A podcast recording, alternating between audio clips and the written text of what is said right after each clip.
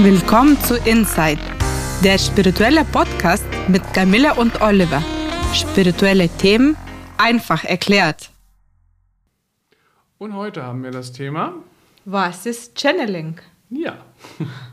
Der Begriff Channeling kommt aus dem Englischen und bedeutet ins Deutsche übersetzt so viel wie Kanalisierung. Ja.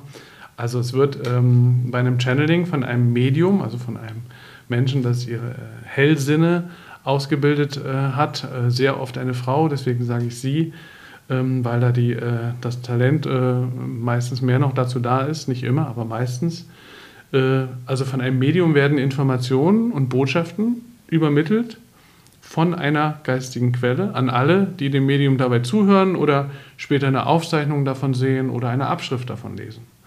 Und wer sowas anbietet, ja, versteht sich als Medium, das durch seine Stimme Botschaften oder Informationen aus geistigen Quellen kanalisiert, also channelt, übermittelt an alle, die das interessiert. Und ja, deswegen stellen sich natürlich die Fragen, wer oder was sind diese geistigen Quellen und welchem Zweck dient das Channeling. Ja. Hast du schon mal ein Channeling gehört oder gelesen? Bist du schon mal in Berührung gekommen damit? Ja, ich bin äh, durch meine verstorbene Reiki-Therapeutin aus Litauen mit Channeling in Berührung bekommen gekommen, äh, weil sie Channeling konnte. Und wenn ich zum Beispiel eine Situation im Leben hatte, wo ich einfach unsicher war, äh, wie ob ich nach Barcelona fliegen kann, weil ich ungeimpft war und weil die Corona-Situation so schwierig war, ja. ob das einfach alles reibungslos unterstützt wird oder ob das äh, Schwierigkeiten haben kann bei der Rückkehr und dann habe ich sie mal netterweise gefragt, ob sie mir dabei helfen konnte. Mhm. Und sie konnte mir dabei helfen und das wurde ja auch von oben ganz klar unterstützt. Und dann hatte ich mir so Vertrauen, Selbstsicherheit und habe dann die Reise auch gemacht, obwohl das mit schwierigen Maßnahmen zu der Zeit waren. Mhm. Das Aber ist alles gut gelaufen, oder wie? Mhm. Alles ist super gelaufen. Also hat sich bewahrheitet, die Aussage ja. des Mediums. Ja. Mhm. Und äh, mhm. sonst habe ich nicht mehr so damit äh, viel zu tun gehabt, nur durch die Reiki-Therapeuten in Litauen. Mhm. Ja. Mhm. ja. Und du? Ähm, ja, ich habe auch mal an einem Channeling teilgenommen, aber es ist schon recht lange her. Ähm, das muss, ist mindestens 15 Jahre her. Ich wollte das auch mal einmal erfahren. Äh, das war bei Sabine Fennel in Falkensee bei Berlin. Äh, wir waren eine kleine Gruppe und ähm, ja, da waren auch ein, zwei Botschaften dabei, wenn man so will, dass die mir so Inspiration gegeben haben, also die geäußert wurden und die mir durchaus was gegeben haben, so vom Inhalt her. Und auch die Energie war insgesamt sehr schön. Ähm, ich habe auch einige gechannelte Texte gelesen auch einige äh, Texte von äh, der äh, recht bekannten geistigen Wesenheit Kryon oder Cryon, englisch ausgesprochen, schreibt sich mit Y. Und ähm, da gibt es verschiedene Medien, die äh, ihn channeln, zum Beispiel Sabine Wenig, äh, da habe ich mal etwas von gelesen. Ähm, und äh, man kann auch ausschnittsweise Channelings auf YouTube sehen oder auch ganz. Das habe ich auch mal so einfach Interesse halber mir angeguckt. Also ich nehme das eher so am Rande mit auf meinem spirituellen Weg. Ich richte mich da jetzt nicht äh, aus äh, drauf äh, für, für meinen eigenen Seelenweg, was jetzt eine, eine, eine geistige Wesenheit channelt oder so. Das ist nicht so mein, mein Ziel, aber ich finde, es ist ein interessantes Medium und man sagt, äh, Channeling ist umso authentischer und sinnvoller, je besser das Medium ist. Ne? Das ist auch sehr wichtig. Also mit besser ist gemeint, je mehr das Medium die Fähigkeit besitzt, wirklich rein und vollkommen, ohne die Beigabe eigener Energien oder Inhalte, die entsprechende feinstoffliche Quelle eins zu eins zu channeln. Ja, und deswegen sagt man, jede gechannelte Botschaft ist nur so gut wie ihr Medium. Ja, und ja, meiner Beobachtung nach gibt es schon sehr große Qualitätsunterschiede beim Channeling. Ja. Das mhm. ist äh, sehr mhm. interessant alles und äh, ja, diese Methoden kenne ich nicht. Also ich kenne nur diese eine Methode und habe mich dafür nicht so tief befasst. Mhm. Ja, man muss das auch nicht. Ne? Äh, die meisten wählen sich ja auch einen inkarnierten spirituellen Lehrer. Ähm, das hat ja auch den Vorteil, dass man besser in einen Dialog kommen kann. Ne? Wenn ich an, so, zum Beispiel auch bei so einem Reiki-Abend, die ich ja auch veranstalte, sitze und wir haben eine Diskussionsrunde und jemand hat eine Frage an mich und ich antworte und dann kann gleich eine Rückfrage gestellt werden, dann kann man ins Gespräch kommen, was ja auch ganz spannend ist, so Dialoge ne, zwischen spirituellem Lehrer und Schüler, Schülerin. Ähm, das geht häufig bei äh, gechannelten Botschaften weniger oder findet weniger statt. Vielleicht würde es gehen. Vielleicht findet es auch irgendwo statt, aber meiner Beobachtung nach eher selten. Also es wird immer so eine Botschaft gegeben, so bang, so, als wenn das so die letzte Wahrheit ist, aber es ist schwierig, das zu hinterfragen. Und wenn man dann das Medium fragt, sagt das Medium, ja, ich habe ja nur gechannelt. Ne? Das kann er dann selber nicht sagen, wie ich das sehe. Und ja, deswegen ist so ein Dialog mit so einer geistigen Quelle oft nicht so äh, einfach, sage ich einfach mal, auch meiner Beobachtung nach. Und deswegen finde ich es immer spannender, bei inkarnierten spirituellen Lehrern zu sein, ähm, um auch ähm, Fragen zu stellen, weil ich habe auch immer schon Fragen gehabt, auch als spiritueller Schüler und finde Dialoge auch ganz wichtig. Ja, ähm, interessanterweise muss man sagen, ist das gar nicht so ein verrücktes esoterisches Phänomen, sondern Channeling ist auch in vielen etablierten Religionen durchaus vertreten und anerkannt. Ähm, das wissen die wenigsten. Zum Beispiel wurde der Koran dem Propheten Mohammed als Channeling übermittelt. Ganz interessant, das ist also eine Botschaft von Allah, also von Gott, die der Erzengel Gabriel an Mohammed weitergegeben hat. Der Koran ist im Grunde, ähm, wenn man so will, ein Channeling. Interessant. Im tibetischen Buddhismus findet die Technik des Channelings auch Verwendung, ähm, zum Beispiel für Orakelzwecke. Ich glaube, der Dalai Lama hat damals entschieden, wann er Tibet äh, verlässt, äh, als die Chinesen äh, angegriffen haben. Und da hat er jeden Abend das Orakel befragt, das dann gechannelt hat. Und irgendwann sagte das Orakel, jetzt musst du fliehen, damit dir nichts passiert. Und dann ist er geflohen und das war so der letzte Moment, wo er nach rauskam. Ähm, das beschreibt er auch in seiner Biografie. Äh, in christlichen Freikirchen äh, gibt es auch Channeling äh, im Zusammenhang mit dem Heiligen Geist viel. Man kann ja in der Bibel auch zum Pfingstgeschehen nachlesen. Das ist im Grunde das Phänomen des Channelings, ist da beschrieben als das sogenannte Zungenreden, also als eine besondere Erscheinung religiöser Verzückung. Hm, ganz interessant, wie sehr das integriert ist in, in den verschiedensten äh, anerkannten Religionen. Und auch in den indigenen Kulturen, also im Schamanismus, gibt es Trance-Techniken, mit denen veränderte Bewusstseinszustände herbeigeführt werden können. Und man kann mit Göttern und Geistern, mit Krafttieren in Verbindung gehen. Und das kann man teilweise auch als Channeling bezeichnen.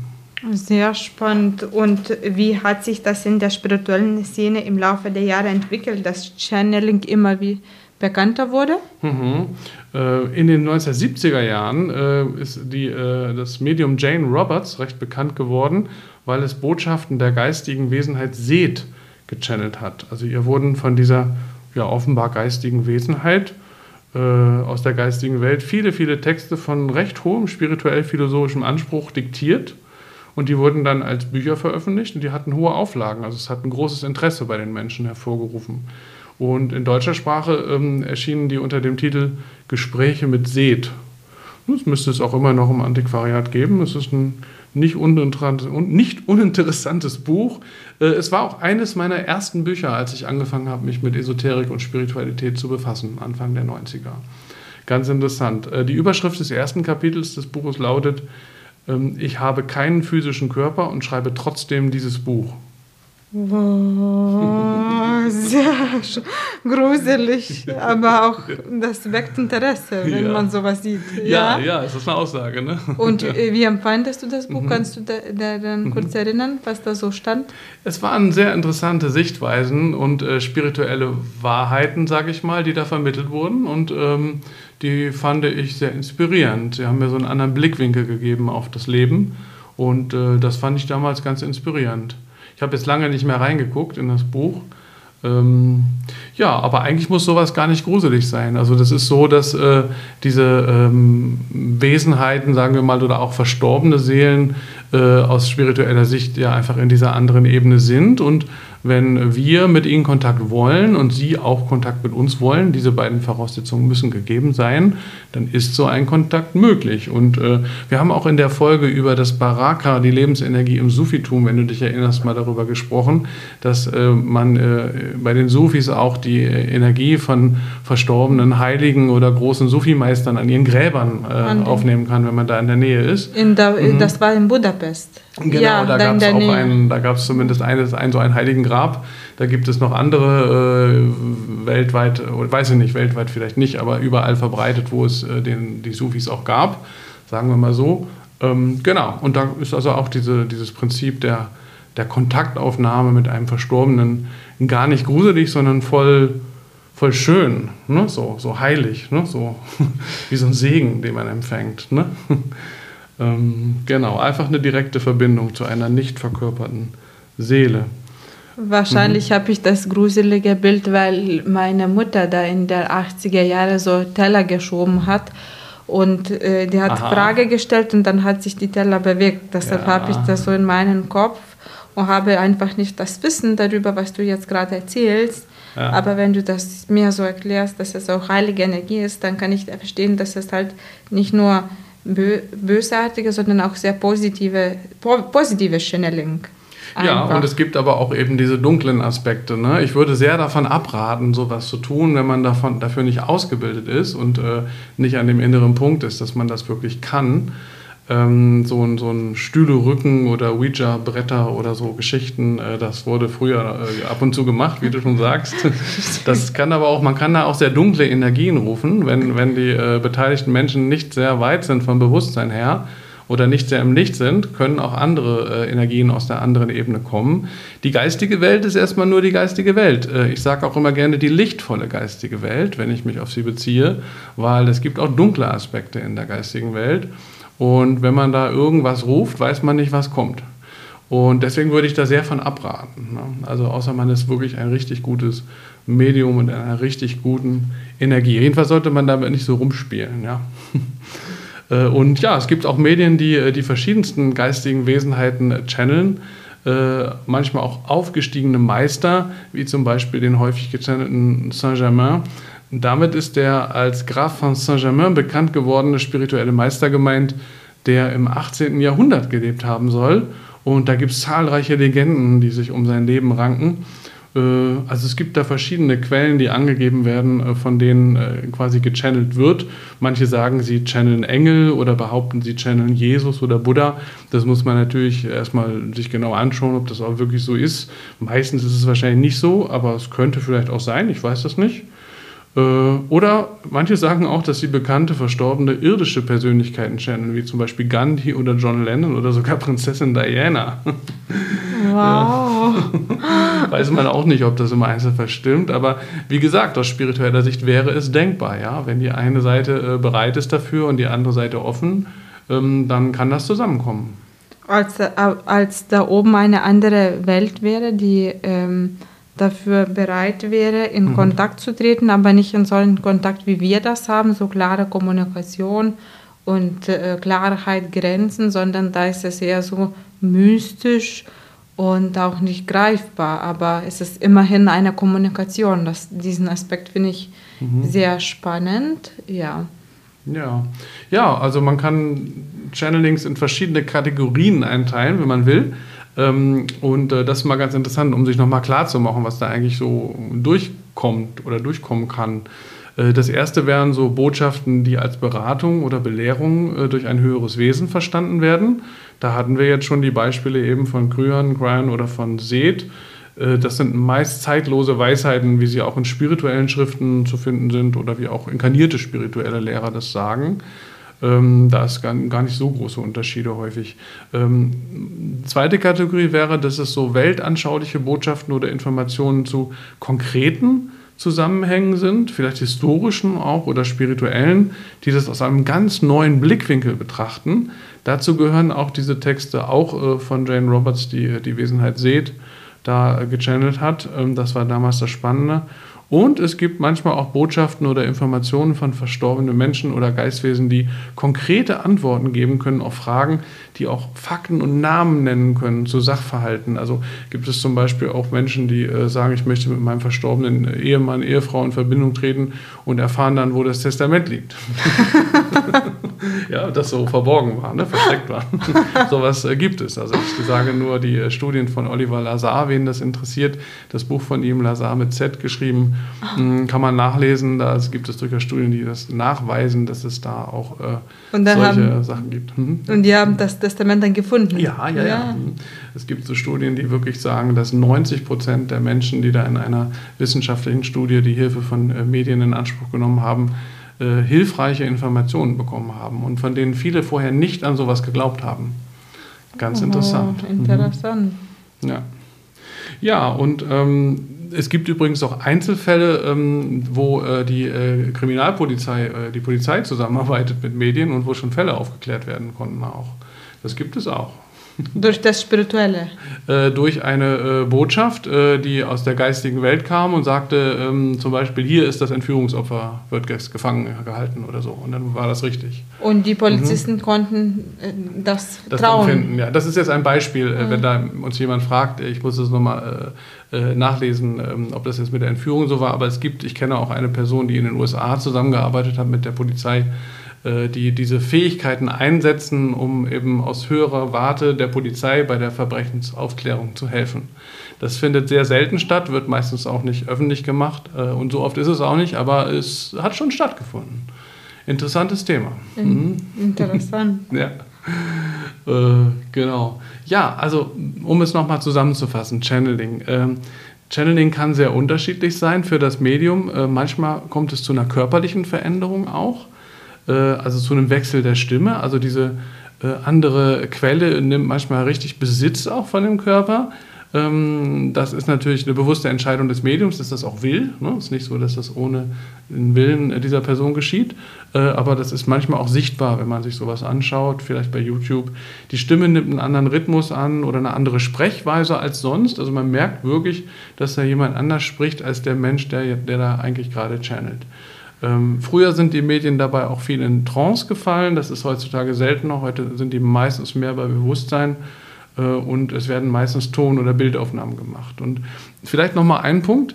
Äh, es geht gar nicht nur um den Inhalt der Botschaften, sondern auch um das energetische Erleben dabei, wenn die durchgegeben werden. Das ist ganz spannend. Äh, ein ganz wichtiger Punkt bei Channelings ist die Energieführung der Botschaft. Äh, die ist sehr zentral. Also gemeint ist die Art und Weise, wie die sprachlichen Elemente zu Sätzen geordnet sind. Das zielt in der Regel darauf ab, die energetische Schwingung der Empfänger der Botschaft zu erhöhen. Das ist im Grunde wie eine Übertragung positive Energie oder auch von Segen, könnte man sagen. Ein Medium ist also nicht bloß Kanal, sondern auch eine Art Übersetzer äh, für die Botschaften aus der geistigen Welt, weil in der Wahrnehmung äh, vieler Medien ist es so, dass gar keine äh, konkreten Worte oder Sätze jetzt durchgegeben werden, sondern eher so Bilder oder Gedankenimpulse oder ein Medium sagt energetische Daten. Ja? Und diese werden von den Medien mit Substanz gefüllt, könnte man sagen, und dann in Worte gekleidet, die der energetischen Botschaft am ehesten entsprechen in unserer Sprache, in der Sprache, die wir zur Verfügung haben hier auf der Erde. Also es ist ganz interessant. So läuft es wohl. Ja. Wow, mhm. und ja. äh, spannend. Das ja. ist sehr visuell und bildhaft. Mhm. Ja. Gar nicht wie hier auf der Erde, sondern ganz anders, wie viel auch Vielfalt und vielfältige Sp äh, Kommunikationsmethoden da dadurch mhm. entfalten. Das ist äh, echt, das muss man echt, finde ich gut, dass du das sagst, weil du mhm. das bewusst machst. Ja. Also mhm. es gibt mehrere Kommunikationswege und spannend, dass das so eine große Vielfalt ist. Ja, wenn es höhere Welten gibt, äh, wie, wie wird da oben kommuniziert? Ne? Sicher nicht mit unserer äh, Grammatik. Ne? So, Punkt, Komma, Ausrufezeichen. genau. Sondern mit irgendwas anderem. Ne? So, und das, wird, das kommt durch und dann wird es so übersetzt in unseres. Aber eigentlich ist es dadurch schon ein bisschen kleiner geworden. Ne? Aber es kommt noch ran an das, was oben offenbar ist. Also es ist ein ganz interessantes Phänomen. Aber wer sich davon angezogen fühlt, sollte in jedem Fall, wie immer, auch bei spirituellen Lehrern, wenn man sich von denen angezogen fühlt, immer beachten, niemals die Eigenverantwortung abgeben. Ne? Und auch hier nicht, wenn es heißt, eine höhere Quelle, ein erleuchtetes Wesen wird gechannelt. Naja, ich kann mir das ja mal anhören, aber ich sollte mir trotzdem meine eigenen Gedanken dazu machen. Und ähm, man nie vergessen, jedes Channeling ist nur so gut wie das Medium selbst. Ne? Ich finde, manchmal mhm. oft vergisst man das so, mhm. weil ja. man mhm. sich so freut über die Antwort oder auch nicht. Und dann ist man so in dem Moment, dass man auch vergisst, und einfach mal vielleicht besser Mhm. ist es Abstand, einfach mal Abstand zu nehmen, ein paar Stunden und dann nochmal neu überlegen, nicht so gleich in Emotionen verfallen. Ja, genau. Und auch nicht denken, nur weil es was Höheres ist, ist das jetzt die letzte Wahrheit und ich bin kleiner und muss das auf jeden Fall befolgen. Ne? Das wäre eine falsche Sichtweise. Äh, man sollte niemals den gesunden Menschenverstand ablegen und äh, es gibt auch ein paar Fragen, die ich jetzt zum Abschluss noch nennen möchte, die man sich äh, stellen könnte. Übrigens auch, egal welcher spirituellen Lehre man folgt, man sollte sich als Schüler, als ernsthaft Suchender immer diese Fragen wieder stellen. Ähm, ja, haben die erhaltenen Informationen und Botschaften einen Nutzen für mich, für meine spirituelle Entwicklung? Das ist eine interessante Frage. Haben sie einen praktischen Wert für mich? Entsprechen sie meiner inneren Wahrheit? Das muss ja auch matchen. Ne? Also es kann ja möglicherweise tolle Aussagen geben, aber wenn sie nicht meinem Weg dienen, meiner inneren Wahrheit, sind sie mir auch nicht dienlich. Hm? Erweitern sie meinen Horizont? Die folgende Frage ist auch wichtig. Geht es mir nachhaltig gut mit der energetischen Verbindung, in der ich stehe?